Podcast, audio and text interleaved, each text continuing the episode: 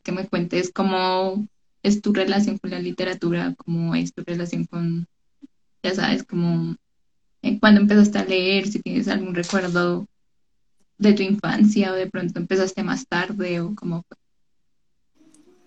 Eh, bueno, pues a mí siempre, pues desde que tengo como memoria, me ha llamado la atención los libros, porque mi papá siempre, pues no sé, siempre nos inculcó como el gusto por, por los por los libros, por la lectura. Eh, recuerdo mucho que pues siempre donde íbamos él estaba sentado, nos ponía cuidado, pero él estaba leyendo siempre un libro.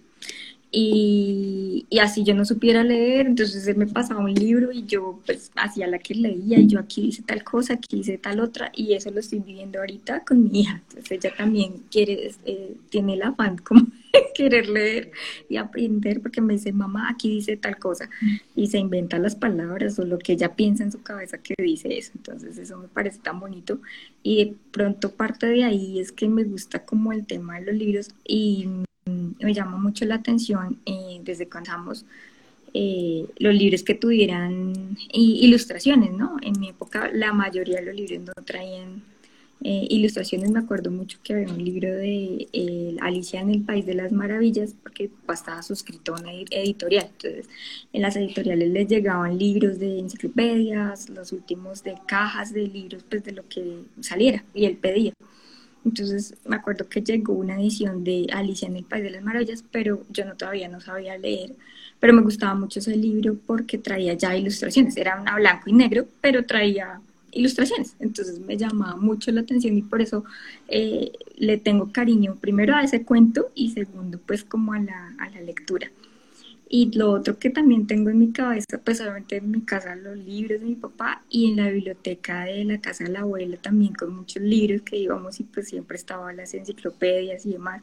Entonces como que siempre hay, hubo alguien en referente que nos, nos guió hacia los libros, mi abuela. Mi abuela en la mesita de noche tiene de a tres, cuatro libros y que siempre está, bueno, este lo estoy leyendo y en la tarde leo este otro, entonces... Eh, digamos que ella también eh, nos, nos, ha impregnado un poco el cariño y el amor por los libros y por las letras. Y, cuando recuerdo mucho que hacíamos cartas, le hacíamos cartas a la abuela, del Día de la Madre, del Día de la Mujer. Eh, entonces pienso que el cariño de nos inventamos poemas, ¿te acuerdas? O cosas así. Y siempre éramos entregándoles a todas nuestras mamitas y a la abuela cartas y, eso era con dedicatoria y todo el cuento y, me parece súper bonito, muy, muy lindo. Esos son los recuerdos que tengo de, del amor por los libros como tal. Mira que, bueno, antes de seguir hablando más eh, antes de, continuar hablando sobre lo que venimos a hablar aquí en especial del libro, eh, voy a decir que bueno, y yo eh, somos familia, somos primas y por eso le invité a esta, digamos, primera lectura de, en este club de lectura que quería como tomar la iniciativa, pues porque me di cuenta que desde ahí nace como también, como ella mencionaba, nuestro amor por los libros, porque realmente fue algo como muy desde casa. Entonces, siempre como que dije como sería muy bonito a, propósito de la historia que vamos a compartir hoy, es esta. No se ve, o sea, no se lee bien, pero es el video que teníamos, por si algo. Y bueno, como ya saben, bueno, para los que no la han leído, es una historia eh, familiar. Es una historia que, mm, digamos, yo vi como, eh, como la excusa perfecta para como iniciar este club de lectura, para compartirlo aquí también y para que pues, eh, bueno, junto con Aleja, que también pues ella ya sabía que tenía el libro que la había leído por este tiempo, entonces dije como no, tengo que hablar con Aleja y vamos a mirar pues cómo resulta este club de lectura aquí con, eh, bueno, con Camino de Letras. También pues como una oportunidad también como para eh, no solamente como, o sea, yo siento que, bueno, obviamente el, ejercicio de leer es como algo muy, que se ha vuelto como muy íntimo, ¿no? Muy personal, pero también es bonito cuando uno puede compartir esto y como llevarse como otras experiencias y otras lecturas que la gente también se hace con los libros. Entonces, por eso pues, iniciamos aquí. Entonces, Aleja. Algo para complementarte es que me parece importante porque los libros eh, tomo, no es lo mismo de pronto la percepción que yo tengo del libro a que de pronto la que tú tienes. Entonces el hecho de compartir esas opiniones hacen que, que uno también se fortalezca y genere como, como esa transformación. Entonces siente uno como más empatía al otro, ¿sí? Eso es lo que también genera los libros. Eh, bueno, aparte adelantaremos esa, parte, pero sí es eso, es como el, el hecho de compartir, inclusive eh, parte de mi experiencia personal y profesional, he estado también en otros grupos de lectura, eh, donde también hemos hecho la experiencia y el desarrollo de mujeres, por ejemplo, en Lienzo de Mujer, que fue otro de, donde, del grupo que estuve, y con ellas leímos un libro que se llama Espacios Vacíos, con, de Ramón Heredia y con ese libro desarrollamos parte de nuestro empoderamiento femenino. Entonces los grupos de lectura sí funcionan siempre y cuando se hagan y se, se combine eh, ese tema de experiencias personales y de enriquecedor de, dependiendo de la lectura que, que tengamos, ¿no? Entonces, por ejemplo, el de espacios vacíos era es un libro pues para desarrollar eh, todo el tema de emprendimiento, entonces, de, de ideas. Entonces aquí, digamos que en el club de lectura que tú estás haciendo es el amor por los libros, eh, la experiencia, la vivencia un poco más personal. Eso quería compartirlo también contigo.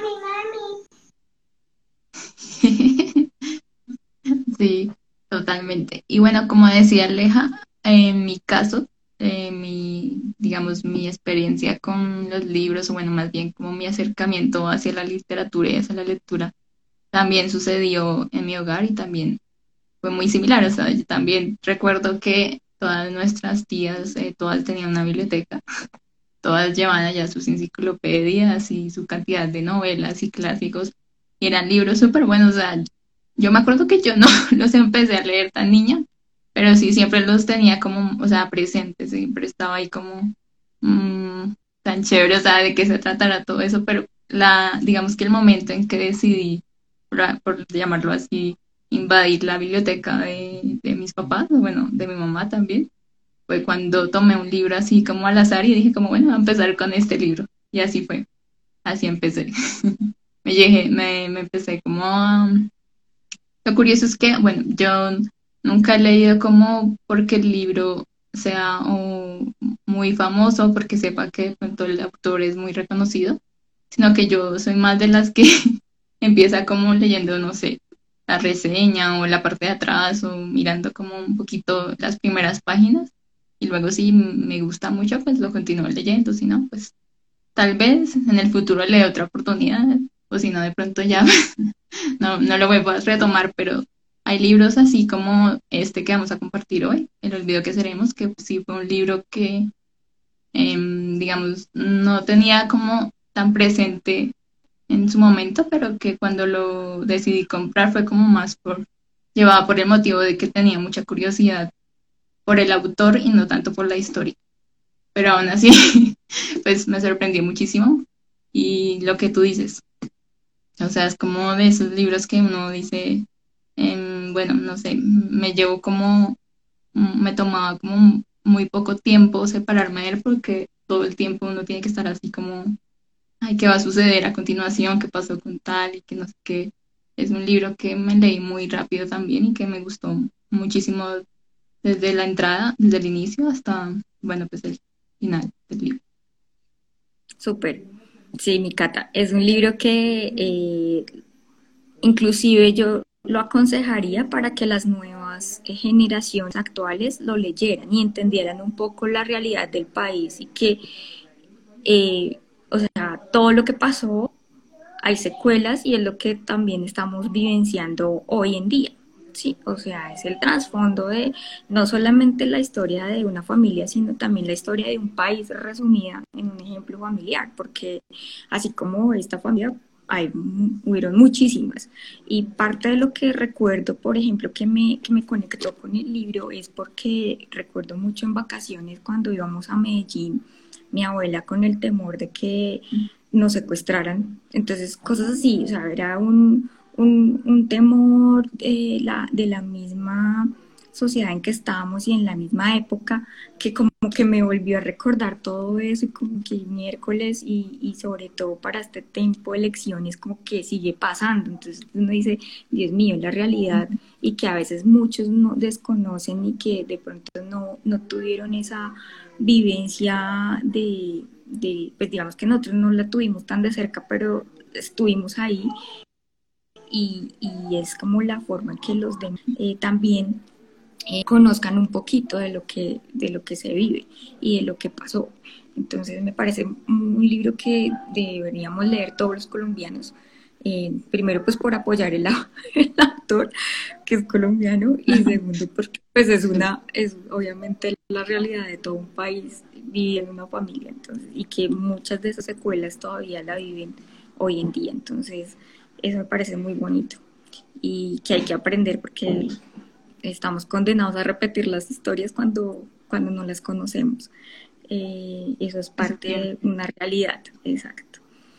Y es algo que tú dices, perdóname, algo que lo que estás diciendo tiene toda la relación con el título del libro, ¿no? Porque el olvido que seremos es precisamente lo que el autor quiere intentar o digamos evitar que suceda, ¿no? El olvido, precisamente. Y bueno, no sé si los que de pronto se hayan leído no el libro, pero pues hay un punto de esta historia que, que es ya justo antes de, bueno, no mentiras, en el momento en que el autor narra o relata el asesinato de su padre, de Torabat Gómez, es cuando eh, descubre, bueno, dentro de su chaqueta, creo que sí, eh, este, este, como este inicio de, creo que sí, era el inicio de, de un poema o algo así, que decía lo mismo ya somos el olvido que seremos. O sea, imagínate eh, la conexión que hace el autor con precisamente eso, que es lo que él precisamente intenta como eh, liberar de cierta manera eh, los ideales o el legado que dejó su padre en este libro. Y, y no solamente el legado de él, sino es cuando como, como lo que pasa cuando tú coges un libro entonces, si te llama la atención, tú empiezas a leerlo y, y lo que te transmite ese libro es como ver la, ver la realidad inclusive de otra persona o del mismo autor, así sea novela o sea realidad basada en una historia real o sea de fantasía, pero pues tú te conectas, entonces entiendes al otro y esa empatía hace que tú realmente trasciendas y te transformes. O sea, o cambias o empiezas, uy, ¿qué hubiera, qué yo qué hubiera hecho si hubiera sido yo la que estuviera ahí? ¿Sí me entiendes?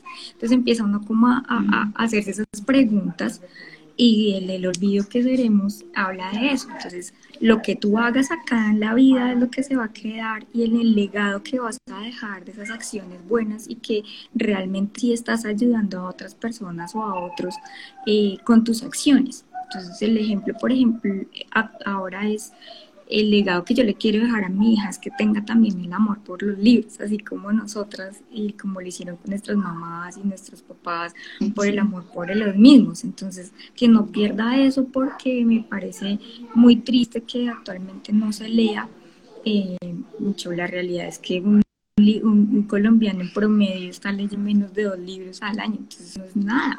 Un colombiano. No es nada. Sí, sí. entonces no, es, o sea, Estamos en el país de las maravillas donde tenemos todo el acceso a, eh, a mil bibliotecas y, y, podemos adquirirlo sin ningún problema y, y, y, ahí en las bibliotecas prestan los libros y demás. Entonces es no perderse esa oportunidad de poder adquirirlo, lo que tú dices, eh, conectar con cualquier libro, con cualquier historia, pero que tú, esa historia te, te realmente te, te, toque y tú cambies y realmente entiendas el motivo del autor y para qué era el libro, ¿sí? E, entender la historia como tal y el mensaje el, a fondo que está. Uh -huh. y, y, si tú lo llevas a otros, pues mejor, ¿sí? Eso es lo que uno debe hacer con esto, con los libros. Ese, ese amor por la lectura es, es eso, es compartirlo con los demás, porque ese es el legado que vas a dejar y así o te recordarán o te olvidarán, que es realmente como el, el, el sentir, ¿no? Sí, sí, depende de lo que tú hagas acá. O sea, así te recordarán el día de mañana. No sabemos. Total. Eso es. No, y además, bueno, ya entrando un poquito más en la historia, em, pues Héctor Abafa Sionis, el hijo, em, en una entrevista por ahí, eh, mencionaba que él, em, le tomó 20 años, más o menos, digamos, sentarse a escribir esta historia.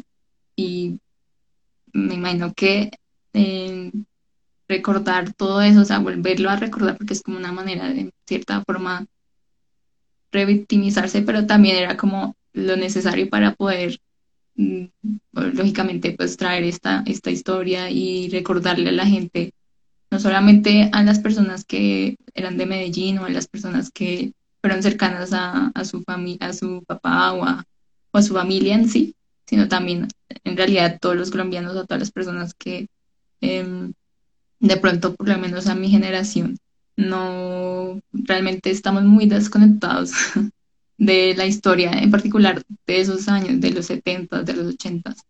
Eh, yo sé que la violencia en nuestro país era una cosa eh, diaria, o sea, que hasta en las ciudades, como tú decías, se veían amenazas, se recibían todo el tiempo este tipo de situaciones que lógicamente en, un país donde, eh, digamos, en ese entonces eh, era más como eh, los ideales del liberalismo, de, las personas socialistas, eran totalmente tachados. las personas no tenían esa libertad que ahora tenemos de poder opinar y de llevar como un discurso muy en contra de lo que es el gobierno, que a pesar de que sí lo hacemos, digamos que no existe, bueno, de pronto no es tan evidente o no es como, no, no está la violencia tan implícita en la sociedad, por lo menos la sociedad de a pie, ¿no? En nuestros, en las, bueno, en las urbes, porque pues ya sabemos que en la parte rural eso es otra historia. Pero sí, me, me gusta como el actor también pone en contexto y, y llega como a ese punto de, eh, de, lo que el papá para él representaba, no solamente desde un lazo familiar y desde como ese héroe, héroe para él o de esa, no sé, esa, esa conexión tan bonita que tenía con el papá, pero también es como lo que él intentó con su hijo y con su familia, pero en especial con su hijo, creo yo, de que no olvidara pues eh, su lugar en la sociedad, pero sin decir como em, soy como o sea, un privilegiado ni nada de eso, sino como recuerda que, o sea, también estamos, eh, hay personas que se mueren de hambre, hay personas que son, o sea, yo recuerdo que decía como, bueno, em, de pronto como que lo llevaba a esos lugares en donde había mucha pobreza o donde los niños estaban... Dime. No olvidar la, la, realidad de donde venimos y de lo que somos. Exactamente. Mm.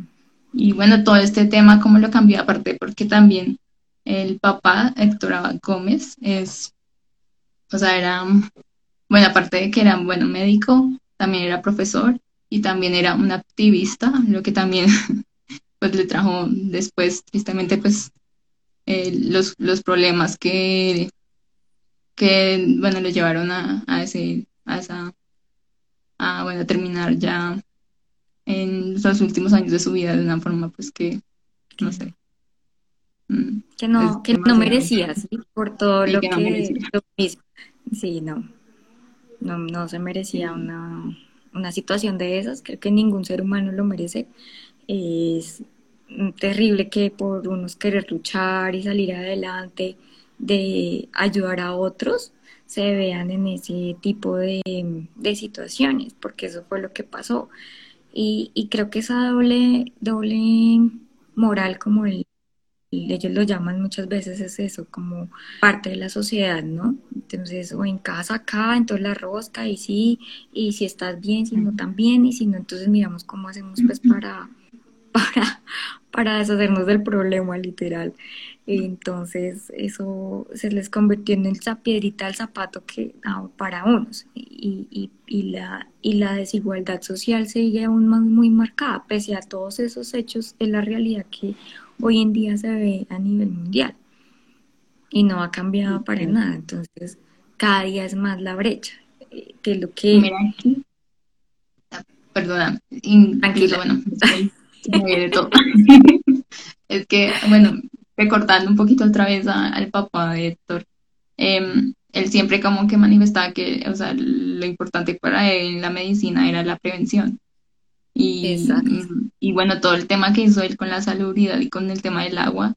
Y ahora uno se pone a pensar, ¿te imaginas un personaje de estos en la actualidad? O sea, lo que, lo que hubiera representado, por, lo digo por en la época de la pandemia y todo esto, eh, la importancia de que de verdad también exista una, como, como que haya como, no sé, una guía o algo que, o sea, como que la sociedad les permita, como, digamos, no terminar en una pandemia como nos sucede a nosotros, que de hecho muchas personas, los, bueno, los científicos o las personas que están en estas áreas siempre advertían, advertían de que podría suceder y que podría suceder, pero nunca se hace nada, nunca se tiene como esa cultura de la prevención, sino que simplemente es como actuemos en el momento y pues sí, a la locura.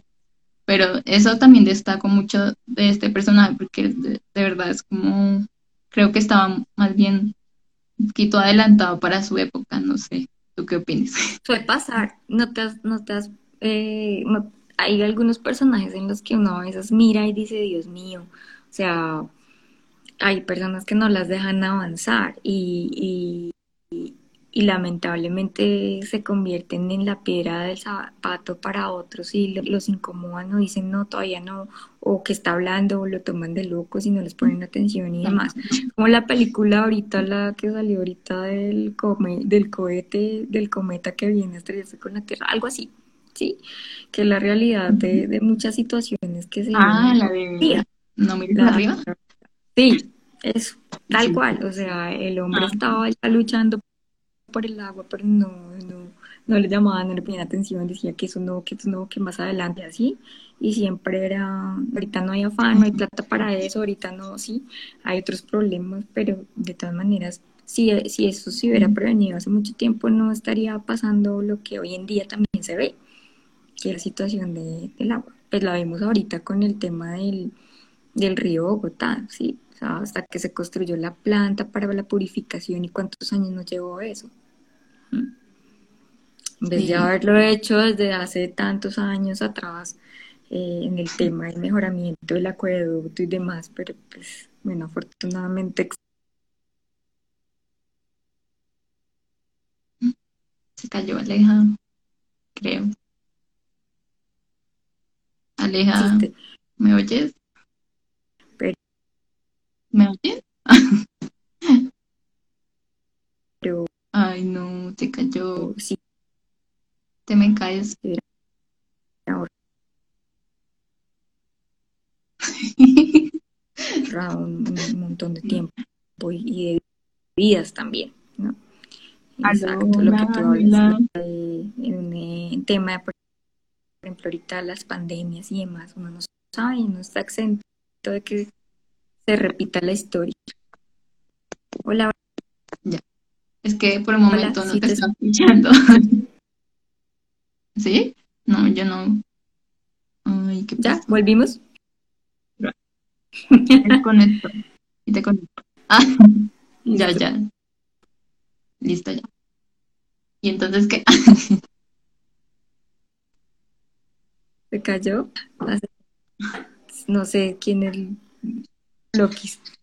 Bueno, si quieres a otro punto, en otro tema, quieres.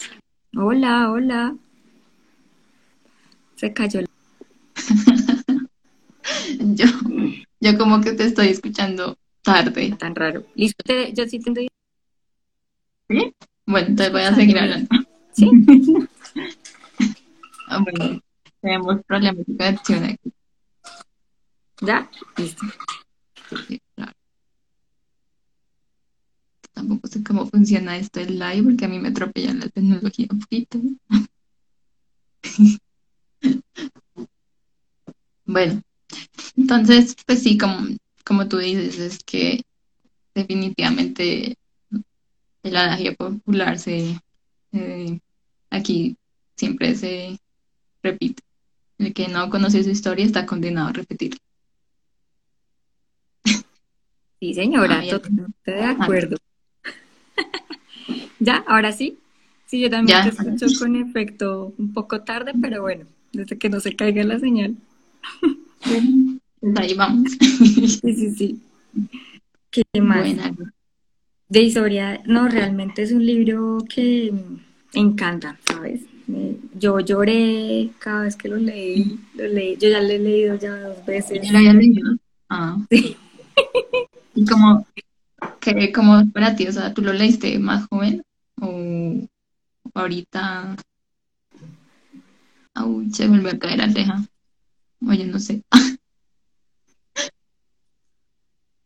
Sí, como que... Sí, ya te escucho. ¿Me escuchas?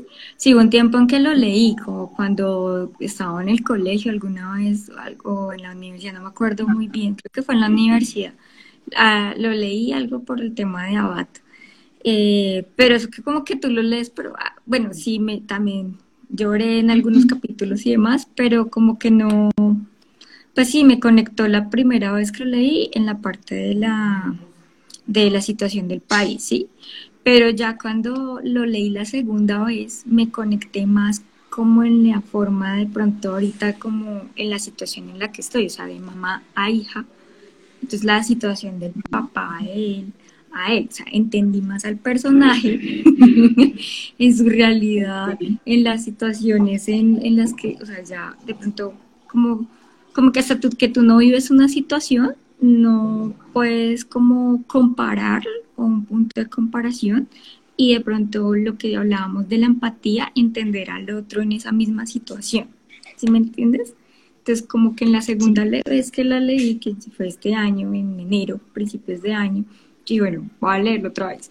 Y lo empecé a leer y ya me conectó un poco más en el tema de la responsabilidad de ser papás, en la experiencia de, de uno como hijo, a veces como es con los papás, ¿sí? ¿Me entiendes? O sea, me vi en esa situación, o sea, volví a retomarlo todo, pero como en un sentido un poco más humano. Sí, antes como que fue por obligación leerlo, ya lo leí, pero pues como que no, no tan una profundidad al detalle. Y eso a veces nos pasa. Eh, con algunas lecturas, que uno lee la primera vez como que, ay, bueno, sí, no está tan chévere, no me conectó y bueno, listo. Pero ya cuando de pronto le das alguna segunda oportunidad a otra lectura mm, y ya como cuando de pronto algo te toca y, y sí, ahí es donde hay ese clic como que ya viene un poco más de la situación de padre a familia, es más entendible en ese sentido, ¿sí? Eso me pasó con el libro. Mm, yo aquí estaba recordando que es un poquito curioso para mí ver cómo la relación que tiene Héctor con el papá, porque él la explicaba como que era medio enfermiza para algunos. Pero eh, es raro porque mira que, bueno, aquí en Colombia particularmente, las familias casi siempre están como eh, constituidas pues solamente la mamá y los hijos. O normalmente uno tiene como más preferencia él tiene como, sí, como hacia el lado de la mamá y como que hacia el lado del papá mm, siempre está como ese imaginario, creo yo, que el papá es el que provee y la provee, perdón, y la mamá es la que cuida. Pero como que en este caso era todo al revés. Bueno, más o menos. Un poco de todo tenían ahí, sí. Sí, sí, es muy interesante su relación. Y creo que también el tema de, que las familias aquí suelen ser como muy patriarcales o muy machistas. Y bueno, pues, Medellín eh, también. De, la, de las tradiciones que uno estaba, pues por ejemplo, para no ir tan lejos, por ejemplo, eh, yo me acuerdo de las tradiciones que uno tenía en la casa, ¿sí? digamos que en Semana Santa no, no, no, yo no podía gritar, no podíamos jugar a escondidas, no podíamos jugar parque, o sea, nada, nada era ahí, todo devoción, angelitos y todos quietos. Y, o sea, me decía, bueno, sí. Y son creencias, son las mismas creencias que han venido de años a años a años a años. Por ejemplo, todas las situaciones familiares que le pasaron a ellos, sí, por, por, por el mismo, las mismas tradiciones. Entonces, la, el comportamiento machista del abuelito, de los abuelitos y demás. Entonces, eso, y, y eso ha pasado actualmente. Uno ve secuelas de eso, porque no es que se vivan tan, tan marcadas. Hay algunas familias en que sí todavía siguen, pero no se ve tan marcado el tema, porque es que el tema, por ejemplo, el del tema religioso, lo que le pasó a él con el colegio, eso, eso marca muchísimo. Entonces, él, para todo era, en ese entonces todo era pecado, entonces uno imagínate. Eh, y, ya, y, que alcanzamos a vivir parte un poco de, de, esos, de esas situaciones, entonces pues eso era muy, muy raro en el sentido de, de asimilarlo, porque uno estaba niño, no queriendo con ganas de salir al parque, jugar, hacer algo, uno, quieto, santo, quieto, y no poder, no poder mover, pues qué más día. En un desparche de eso, tanto que me acuerdo, que pues como no podíamos hacer nada más, eh, eso fue como, pero ya grande, yo me acuerdo, estaba como en séptimo, si no estoy mal, octavo. Y en un desparche de Semana Santa me leí el libro de sinónimos y antónimos, ahí de la enciclopedia de la casa de mi abuela, al por el desparche, o sea, calculame. No, ese es otro nivel. No, Aleja.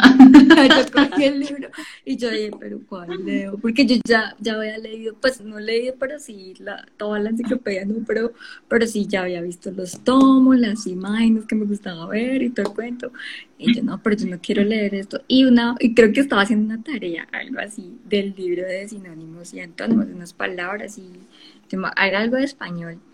Y me acuerdo mucho, lo tengo muy presente porque yo cogí el libro del diccionario Larus, ese chiquitico cuadradito, y empecé, yo, bueno, pues leámoslo, a ver por la A, a ver qué palabras raras encuentro. Y empecé así, tan, tan, tan, tan. Y al ver cómo esa cura de, de, tantas palabras así como raras, extrañas, y que, ah, son sinónimos de eso, me llamó muchísimo la atención. Y esa curiosidad de también saber lo opuesto. Y así, mira, la semana, en una semana me leí todo el diccionario no, no te quiero. no, yo eso nunca lo intenté. Eso era no me daba. De, o sea, en, las Semanas Santos, ¿qué más hacíamos? Y no nos podíamos dejar ni jugar ni salir ni nada. Pues, Pero con eso me entretuve. Pero mira, trajo algo positivo, pasaste a leer ahí. Sí, sí, como sí. bueno, no hay nada más que hacer. Claro que yo también admito que uno cuando está así como súper aburrido, bueno, yo por lo menos también soy de las que tomo un libro como, bueno, esto es lo único que me va a desaburrir, o bueno, va a entretener mi mente un momentico, va a salir un momentico de, de quién es uno, pues, y se pone a, a mentarse, bueno, a imaginarse que uno es el personaje o cosas así, porque eso también pasa, a veces que uno se relaciona mucho a veces con algún personaje, bueno, se identifica más bien. A mí en este caso era más con el hijo, con Héctor Abad. Porque bueno, yo estoy en el momento de ser hija, todavía tengo mm. como, como que el proceso se me hizo muy interesante y como muy entretenido para mí en esta lectura que tuve. Vamos a ver en unos años. no mentiras. Pero sí, me gusta mucho, mucho, mucho el personaje de Héctor y cómo narra la historia de, de él y del papá al mismo tiempo. Porque era como, sí, pero bueno te llama la atención, no te deja perder el hilo. Entonces siempre te, siempre quieres saber más y qué pasó hoy aquí. no, nada. La forma en que él escribe es impresionante, de verdad. Tiene. tiene Lo que me gustó también sí, exactamente. Y también que tiene como, o sea, yo no, yo digamos, no sabría cómo, cómo hacer para narrar eso. O sea, narrar un, un evento como tan personal, como tan obviamente trágico, doloroso. Y no sé, o sea, no, me imagino la situación de él de tener que revivir eso de nuevo, ¿no? Y aparte de revivirlo, eh, escribirlo. es como, uy, no, o sea, de verdad lo admiro muchísimo en ese punto y creo que, eh, como tú dices en los últimos capítulos, sí, ya la lágrima de una vez porque total, es muy duro. En varios capítulos lloré también, total.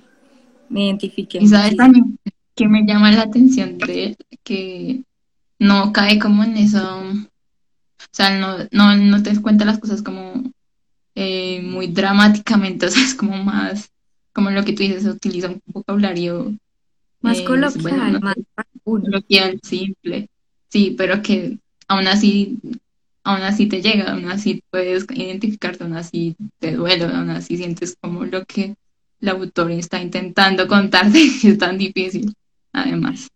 Es, es desnudar el alma, porque realmente tocar esas fibras, eh, contar todo, o sea, toda tu historia familiar, eh, de anécdotas que inclusive hasta yo creo que taparon eh, o ocultaron, no, sino de pronto mucha gente no sabía, ¿sí?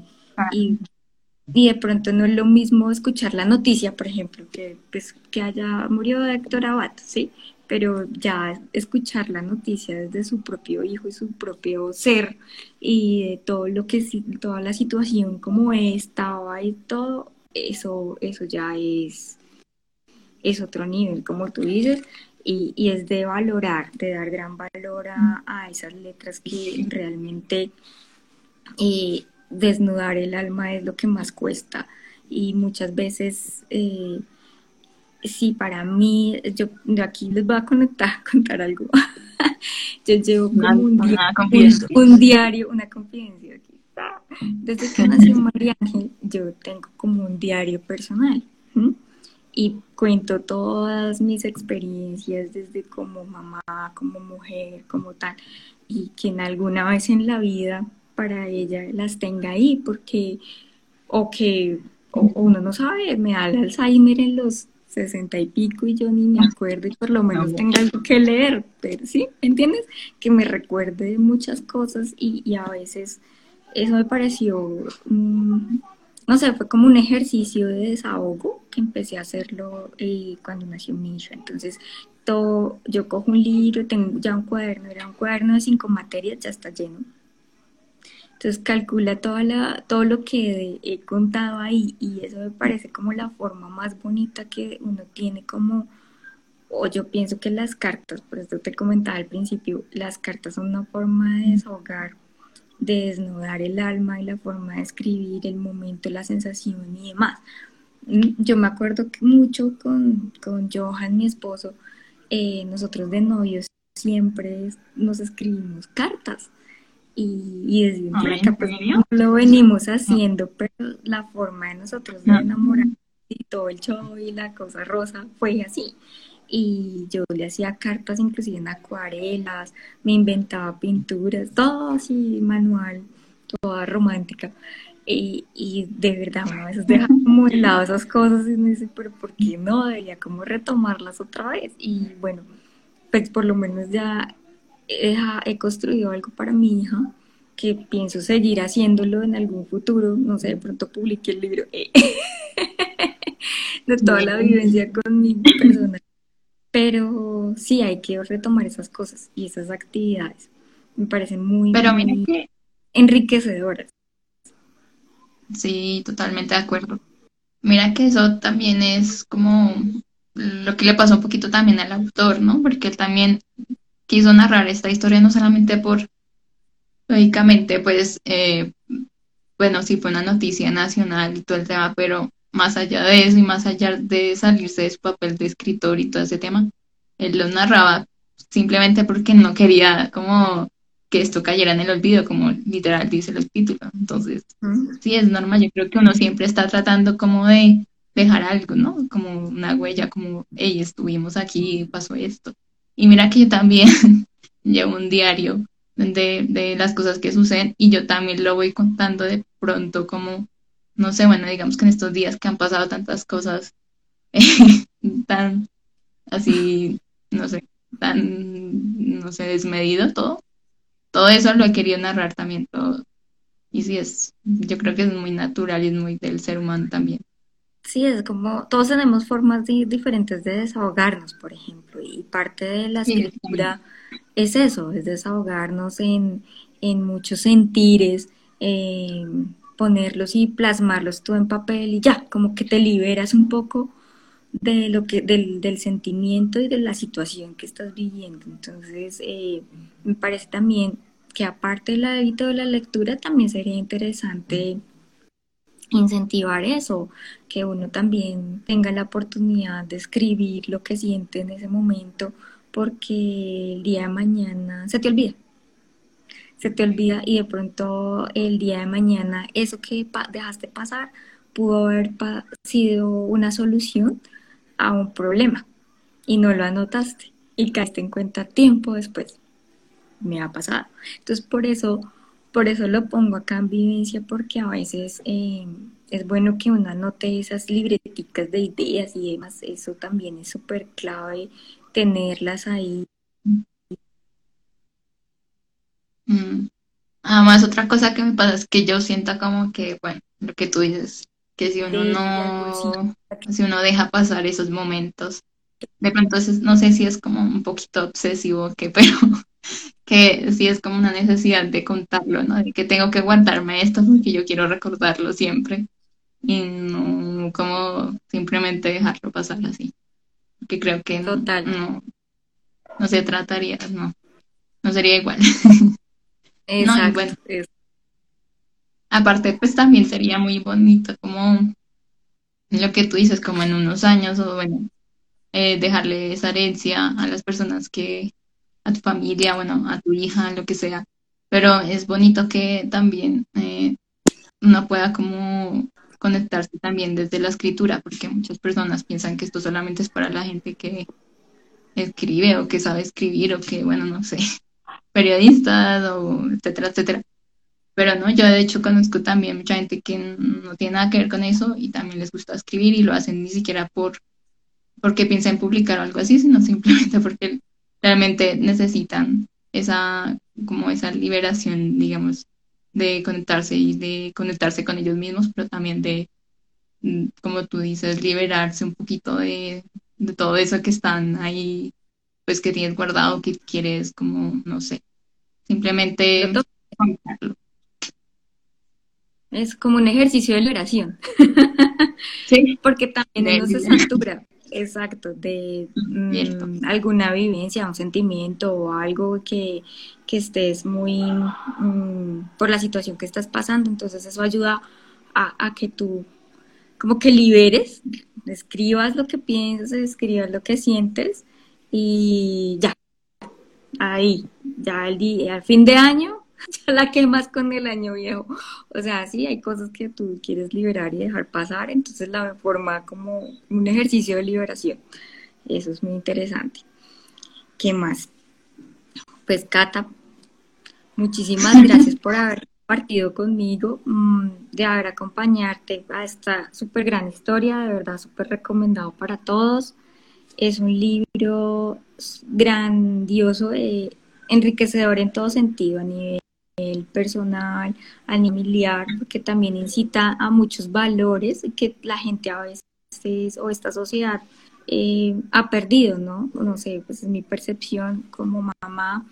Eh, he visto que muchos niños han perdido valores, lo he visto ahorita en el jardín de mi hija, entonces ahí uno empieza a darse cuenta de que la misma sociedad te consume y, llega a un punto en que no debería ser así.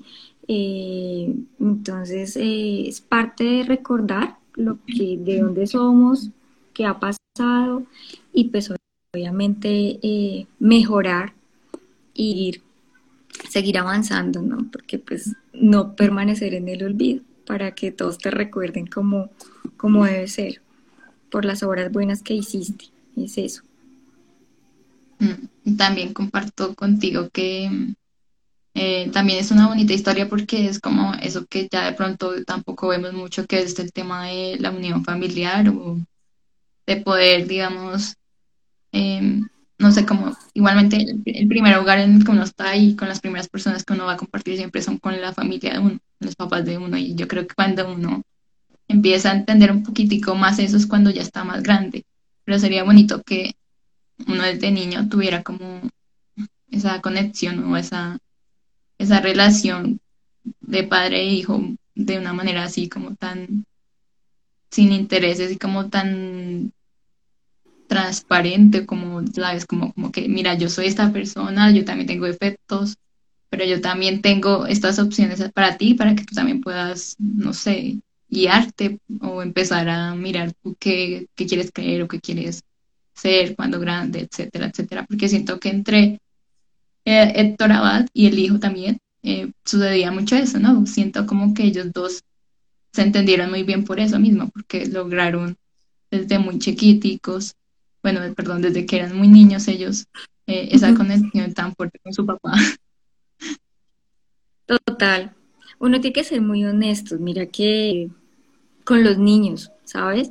Eh, el hecho de que ahorita que estoy en la modalidad de mamá, eh, incentivarle a los niños el tema de la lectura por los cuentos y demás, eso, es un hábito, ¿sabes? Y todas las noches, pues María Ángel me tuvo en diciembre, no les miento, cuando empezó a ver qué es lo de Navidad y qué es Navidad y empezó a preguntarme, duré un mes leyéndole la novena todos los días, todas las noches, ¿me entiendes?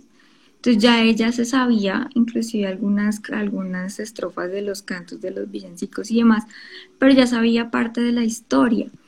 Y me pareció bonita porque ella era mami, léeme el cuento de Navidad, léeme el cuento todas las noches, entonces duré un mes, más, más, más de mes leyéndole el cuento de Navidad. Y es el gusto, y el ser honesto también con ellos y decirles, eh, mira, esto es, esto es para ti, o sea, es leerles con amor, con cariño y que ellos también entiendan, porque de ahí parte como, como el gusto del amor por los libros, por la lectura, eh, que se mantenga ese legado familiar y parte de inculcarle esos valores es manteniendo, manteniendo eso, sí, que no se pierdan. Listo, hoy cambiamos el cuento y no te leo el de Navidad, pero sí te leo el de eh, El Principito.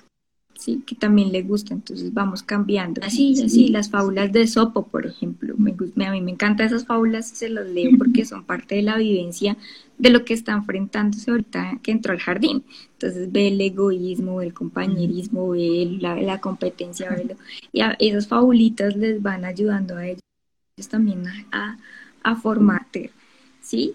Y entonces la, en los libros hay que cogerlos y amarlos y quererlos porque todo libro siempre te va a dejar una enseñanza y un, un, sentir, un mensaje. Tú miras si lo aceptas o no, pero es parte de, ahorita inclusive estoy leyendo otro libro que ojalá pudiéramos leerlo más adelante, que se llama Desafiando tu tierra salvaje, es de Berene Brown. Entonces, ese también eso es un libro súper fuerte porque habla de todo el tema de la, de la revolución como mujer, primero, y la segunda es porque habla también del tema del racismo, entonces calculame todo eso, por eso ya habla de la tierra salvaje, pero es como el autodominio propio. Entonces es otro libro que también estoy leyendo en otro grupo de lectura, pero es muy bueno. Y en el sentido de que todos los libros te traen alguna enseñanza, cualquier libro. Este es un, es, es un libro para eso, para no olvidar que de dónde somos, qué, pasó en nuestra historia y que no debemos repetirla y que lo que tú hagas va a quedar en el legado, en la memoria de los que dejes y lo que no, pues dependerá de ti, ¿sí? Lo que hablábamos. Sí. Muy de acuerdo, Aleja. Muchísimas gracias a ti por acompañarme este ratico, por mucho también mucho cariño, mucho amor. Espero que sean más. Sí, lógicamente. Y bueno, la idea también de esto es que aquí en adelante, bueno, ya que tú mencionabas el libro de esta autora, que si quieres después me lo compartes, eh, mi idea también es como empezar a traer esas, esos autores que de pronto, digámoslo así, son independientes o autores que son no muy reconocidos o de pronto no le han dado tanta visibilidad como a las voces de las mujeres, de las mujeres hay muchas autoras geniales, muy buenas. De hecho, los últimos libros que he comprado son de mujeres solamente. Así que tengo muchas ganas también de leer y de compartir aquí también, claro, eh, muchos libros de esos, de que estén pues, escritos por mujeres. Entonces ahí tengo la tarea también. Bueno, lo Gracias. sea, ahí te los voy dando. Un abracito, muchas a ti por compartir, por estar acá, a los que se unieron y, nos escucharon, muchísimas gracias por la atención y pues nada, a seguir el, en mi camino leí de Camino de Letras con mi hermosa Cata. Gracias. Gracias Aleja y gracias también a todos los que se conectaron y a los que se van a conectar en el futuro y que podamos seguir compartiendo espacios así en donde la lectura también sea como un espacio también para opinar, ¿no? Que no solamente se quede como en lo personal. Listo. Entonces, thank you. Y muchas gracias a, ¿Cuál es tu cuenta, Aleja? Si quieres compartir. Aleya Toro.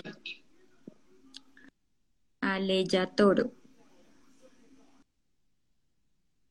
Bueno, y de paso, bueno, también invitarlos a que estén pendientes de mi próxima recomendación de libro.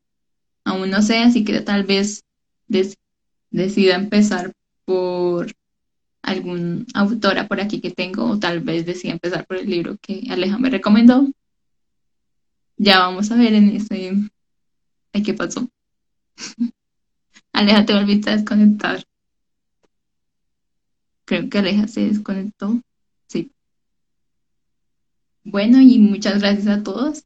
Feliz noche y espero que entonces pronto el, podamos compartir otra lectura aquí en Mi Camino Ley. Y también aprovecho para invitarlos a que si no me siguen todavía, pues de una vez me sigan en Camino de Letras para estar pendientes de qué lectura va a seguir a continuación. Y no solo eso, sino también recibo opiniones, recibo recomendaciones de libros, lo que ustedes quieran. Entonces estoy ahí súper pendiente. Muchas gracias y feliz noche a todos.